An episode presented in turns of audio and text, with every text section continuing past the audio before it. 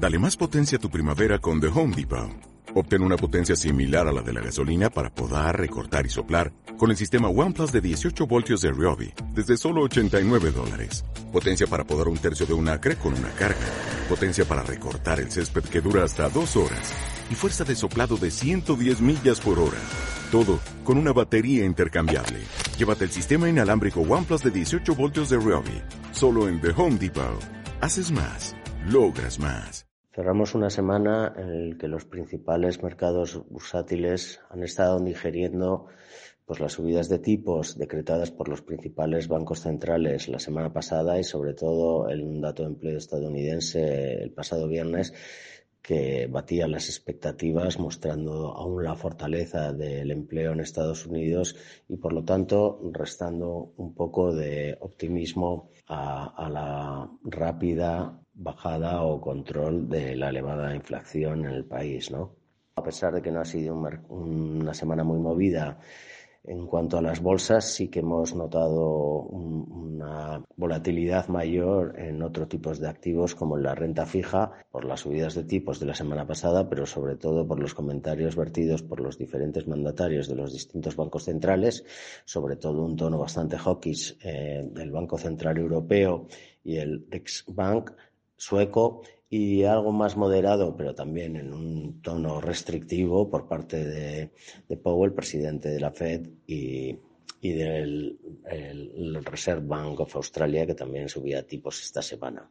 De cara a la próxima semana, bueno, pues ahí eh, seguiremos muy centrados en la micro, con todavía pues, publicación de compañías bastante relevantes, ¿no? en todo, tanto en Europa como en Estados Unidos entre las que destacamos pues en Estados Unidos Coca-Cola o Cisco Systems, pero en Europa pues todo, empieza ya la temporada más importante de publicación y tenemos desde Michelin, Renault, Allianz en Alemania, eh, Swiss Re Nestlé en Suiza. En España destacarán las publicaciones de Repsol y Naturgy. Y en el lado en el plano macroeconómico, el mercado la semana que viene estará centrando su atención en el dato de inflación de enero en Estados Unidos. ¿no?